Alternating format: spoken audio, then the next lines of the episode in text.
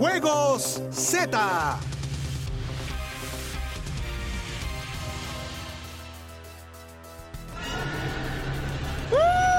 llevamos una semana en la cápsula. Es increíble. Y las acciones están con Tokio en estos Juegos Olímpicos. Las emociones siguen a flor de piel y la esperanza de que los mexicanos sumen otra medallita sigue intacta. Cuando cumplimos una semana oficialmente de haber arrancado esta justa veraniega.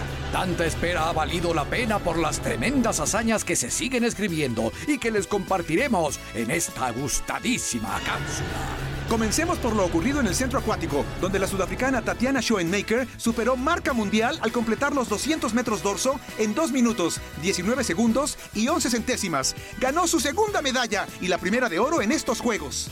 El dragón rojo, Wang Shun, que no es el otro dragón, ganó la final de los 200 metros combinado individual.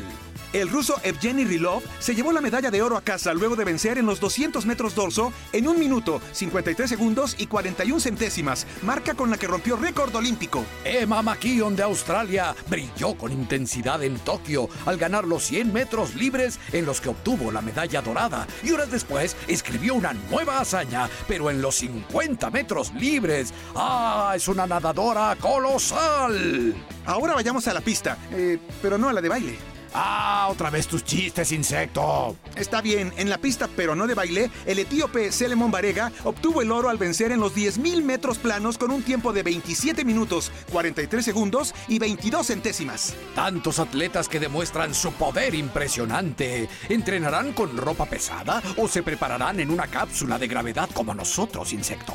No lo sé. Pero bueno, vayamos a los campos de golf, donde Abraham Anser está entre los mejores 20 y Carlos Ortiz es el segundo mejor de todo el desafío cuando se encaminan a la tercera ronda. En béisbol a México no le fue del todo bien, pues República Dominicana venció apenas por 1-0. Ahora chocarán ante Japón en un juego que no pueden perder. En el boxeo, Rogelio Romero fue superado en tres rounds por el cubano Alner López por decisión unánime. En el deporte blanco se dio una sorpresa mundial, pues el serbio Novak Djokovic, que llegó como favorito, fue despachado en tres sets por el alemán Zverev.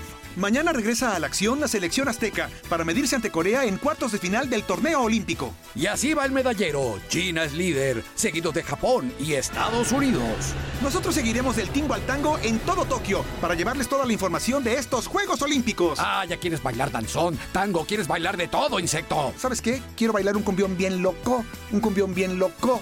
¡Basta ya!